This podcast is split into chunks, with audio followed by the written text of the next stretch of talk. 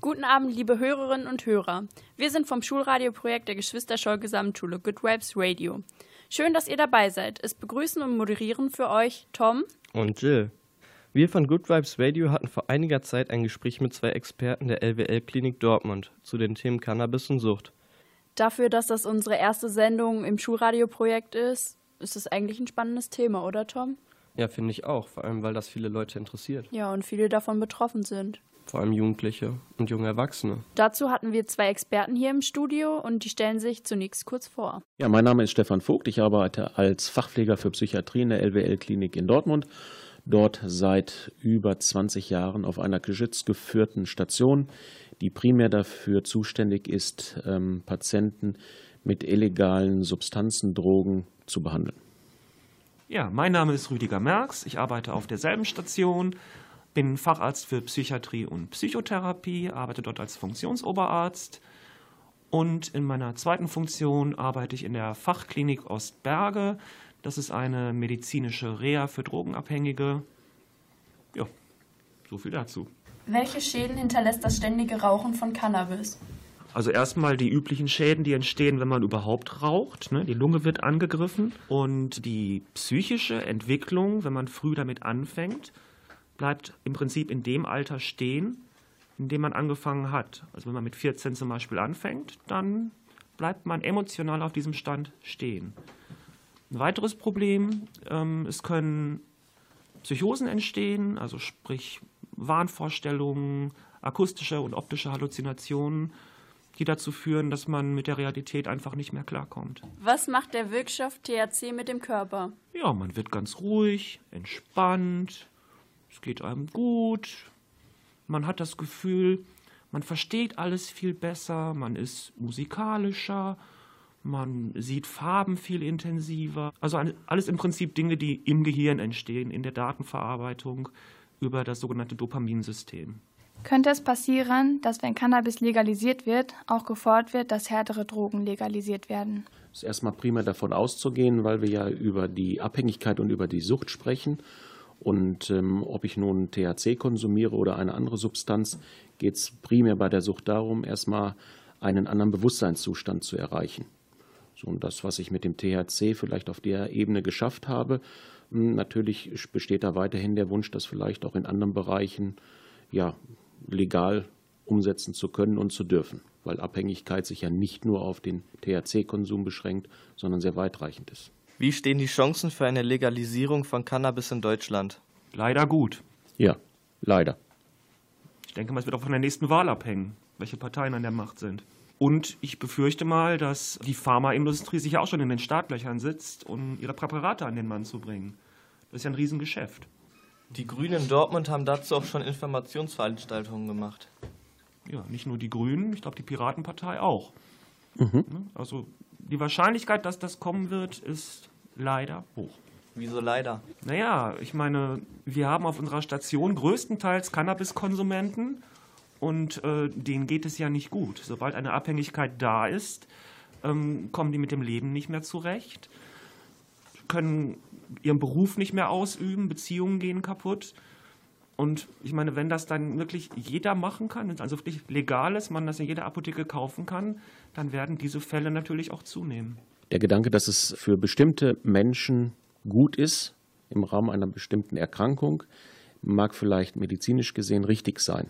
Aber es löst das Suchtproblem nicht. Und es über diesen Weg in die Legalisierung zu bringen, ist, glaube ich, sehr fatal. Denn ähm, was gerade schon angeklungen ist, dass der Konsum sehr ja, sich sehr gehäuft hat in den letzten Jahren und die Menschen wirklich schlimm krank werden unter dem Konsum. Und ähm, das gilt es eben erstmal primär auch zu vermeiden. Die grünen Politiker sind ja für die Legalisierung von Cannabis, aber wie kann man die Menschen trotzdem über die Gefahren aufklären und dass das eigentlich nicht gut ist, was sie machen? Ich denke, dass viel mehr ähm, in der Prävention der Erfolg liegen wird. Das ist bei vielen Sachen auch. Ähm, da müsste viel mehr getan werden. Es müsste viel mehr Aufklärung stattfinden, gerade in den Bereichen, wo ähm, der THC-Konsum, wo das Cannabis aktuell ist und wo es auch die entsprechenden Gruppen betrifft, also bei jungen Menschen, da müsste viel mehr Aufklärungsarbeit in den Schulen, in den Bildungseinrichtungen stattfinden, um dem deutlich entgegenzuwirken und auch klarzumachen, dass ähm, ja, das Kiffen nicht zu vergleichen ist mit dem, was Mama und Papa vielleicht mal vor 20 oder 30 Jahren gemacht haben. Und was wir ja in anderer Runde schon mal kurz besprochen hatten, es einfach keinen Unterschied mehr gibt zwischen harten und weichen Drogen. Ein ganz großer Irrglaube, das darf man heute nicht mehr machen, den Konsum von THC zu verharmlosen. Inwiefern kann Cannabis leidenden Menschen helfen, zum Beispiel wenn sie Schmerzen haben oder Krebs haben? Das hilft sehr gut. Das ist ein gutes Medikament, da wo es hingehört. Zur Behandlung von multipler Sklerose, zur Behandlung von Tickstörungen oder bei Krebserkrankten. Klar, bin ich total für. Da gehört das hin. Wie finden Sie das Beispiel Uruguay? Beziehungsweise wie würde dieses hier funktionieren? Da geht es um eine Registrierung von Eigenanbau oder eine Mitgliedschaft in Clubs oder eine Registrierung als Konsument, wo man 10 Gramm wöchentlich kaufen kann. Ja, würde ja voraussetzen, dass wir zumindest eine Teillegalisierung haben. Und es wäre nach wie vor wieder bei dem Problem, was möchte ich mit einer Legalisierung im Prinzip erreichen? Möchte ich die Beschaffungskriminalität, all was damit zusammenhängt, möchte ich das deutlich reduzieren oder gar abschaffen oder möchte ich einem Suchtproblem entgegenwirken? Und die Legalisierung, egal in welcher Form sie denn dann stattfinden wird, wird nicht das Problem, nicht das Suchtproblem mit dem THC lösen. Und wieso sind sich die Leute so sicher, dass der Schwarzmarkt dadurch unterdrückt wird? Ja, das ist, glaube ich, erstmal nur eine Fantasie. Wenn man davon ausgeht, dass Cannabis, wenn es dann frei verkauft wird, auch versteuert wird, dann werden die Preise natürlich enorm hoch sein und dann wird der Konsument sich natürlich überlegen, kaufe ich da, wo es billig ist, auf der Straße oder in der Apotheke. Man spricht ja nicht umsonst von Apothekenpreisen. Und es ist vielleicht ganz interessant auch zu schauen, wer denn sagt und die These vertritt, der Schwarzmarkt damit deutlich eingedämmt wird. Ähm, weshalb ist Cannabis für Jugendliche besonders gefährlich? Ja, Cannabis in der Adoleszenzphase einzunehmen, verhindert die geistige und psychische Reifung desjenigen, der das nimmt. Das bedeutet, der bleibt also im Prinzip in dem Alter stehen, wo er angefangen hat zu konsumieren. Wenn er dann später aufhört, dann kann er allerdings diesen Nachteil wieder aufholen innerhalb von ein paar Monaten. Also das geht dann deutlich schneller. Der muss ja nicht Jahre warten, bis er sich im Prinzip wieder normalisiert hat. Haben Sie eine Idee, wie die kontrollierte Abgabe ablaufen könnte? Nein, habe ich tatsächlich nicht im Moment, denn im Moment beschäftigen wir uns ja primär mit den Patienten, die mit den Folgeschäden, mit den Folgeerkrankungen zu kämpfen haben. Und unser Augenmerk geht eher dahin, ähm, zu schauen, was kann man tun, um nicht zu konsumieren oder abstinent zu werden. Was halten Sie von einer vernünftigen Menge von Cannabis? Hm, definieren Sie doch mal bitte vernünftig. Ja, das wäre meine Frage an Sie gewesen, ob, was Sie für eine Idee von einer vernünftigen Menge an Cannabis hätten. Die gibt es nicht definitiv nicht. Das wirkt halt auch auf jeden Menschen anders. Es tritt auch eine Gewöhnung ein. Das heißt, wenn Ihnen am Anfang, wenn Sie mit einem Gramm klargekommen sind, nach drei, vier Monaten landen Sie dann bei zwei Gramm und es steigert sich einfach. Wie könnte nach Ihrer Meinung die Verbreitung von Cannabis gestoppt werden? Gar nicht. Oder man könnte wirklich versuchen, deutlich mehr in die Prävention zu investieren und zu schauen, dass deutlich mehr Aufklärungsarbeit stattfindet, ähm, gerade da, wo es punktuell notwendig ist, wie schon mal bereits erwähnt, in Schulen, in entsprechenden Bildungsstätten etc. Da denke ich, muss man primär eingreifen, etwas tun, um eine Chance überhaupt zu haben. Könnte man nicht sagen, dass die ganze Nation von Alkohol abhängig ist, da ja zu den verschiedensten Anlässen Alkohol getrunken wird, zum Beispiel an Silvester oder am Geburtstag wird schnell gesagt, ja, heute ist es nicht so schlimm oder heute trinken wir uns ein? Pauschal würde ich das so nicht sagen, weil Sucht sich sicherlich klar definiert. Also es gibt bestimmte Kriterien, nach denen wirklich geguckt werden muss, ob eine Alkoholabhängigkeit vorliegt oder nicht. Dass wir in Deutschland zunehmend ein Problem mit dem vermehrten Konsum von Alkohol haben, ist, glaube ich, deutlich geworden und ähm, in der gesamten gesellschaftlichen Breite und Ebene anzutreffen und vorzufinden. Meine Frage wäre, wen schützt das momentane Antidrogengesetz eigentlich? Denn jeder, der Drogen sich beschaffen will, bekommt sie auch. Ja, aber es ist ja nicht ganz so einfach. Sie können jetzt nicht einfach zum Kiosk gehen und sagen, drei Gramm THC bitte.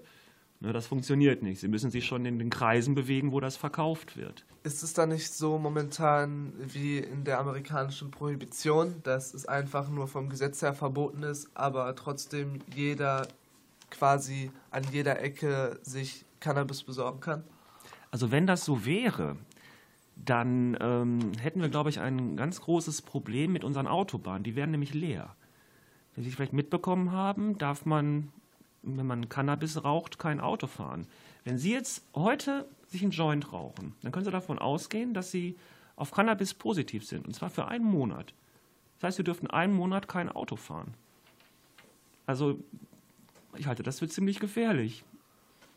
Also es gibt ja aber auch Leute, die trotz THCs im Blut Auto fahren. Und es gibt auch genügend Leute, die damit auch durchkommen. Ich persönlich kenne mehrere Leute, die schon seit Monaten kiffen oder seit Jahren kiffen und trotzdem mhm. noch nie angehalten wurden und trotzdem Auto fahren.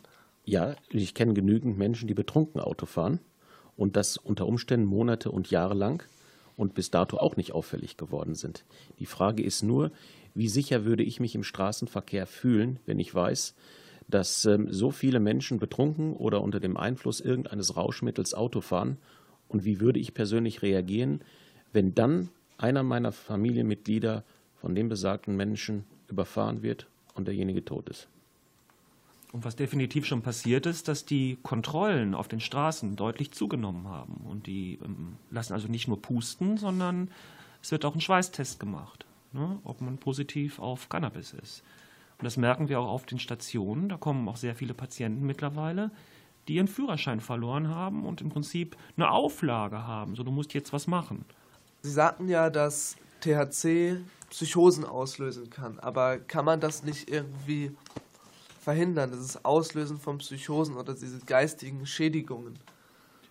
Theoretisch könnte ich Ihnen jetzt ein Neuroleptikum aufschreiben mit ganz, ganz vielen Nebenwirkungen. Das nehmen Sie täglich ein.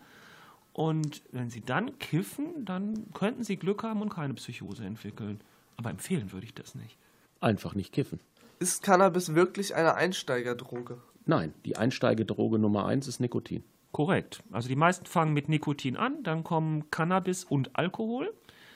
Danach meistens Amphetamine und wer dann noch nicht genug hat, der fängt dann mit Kokain und Heroin an. Also würden Sie sagen, dass strengere Jugendschutzgesetze, also Alkohol zum Beispiel auch erst ab 18 für unsere Jugend sinnvoll wäre? Auf jeden Fall, genauso wie das mit dem Rauchen. Und, wenn ich noch ergänzen darf, Aufklärung, Information, Prävention. Gesetze ja, wichtig, notwendig, aber ich muss auch das Verständnis dafür fördern und entwickeln, weil dann machen Gesetze noch mehr Sinn. Weil verboten ist ja erstmal interessant. Ne? Und wenn man aber sagt, das ist verboten, weil, kriegt das eine ganz andere Dimension. Es gibt doch ein Sprichwort, probieren geht über studieren. Was halten Sie davon im Zusammenhang mit Cannabis? Also ich habe studiert und das fand ich besser als probieren. Ja, wir können viele Sachen einfach mal probieren und gucken, ob die uns gut tun. Aber ich glaube, das ist ähm, totes Rennen.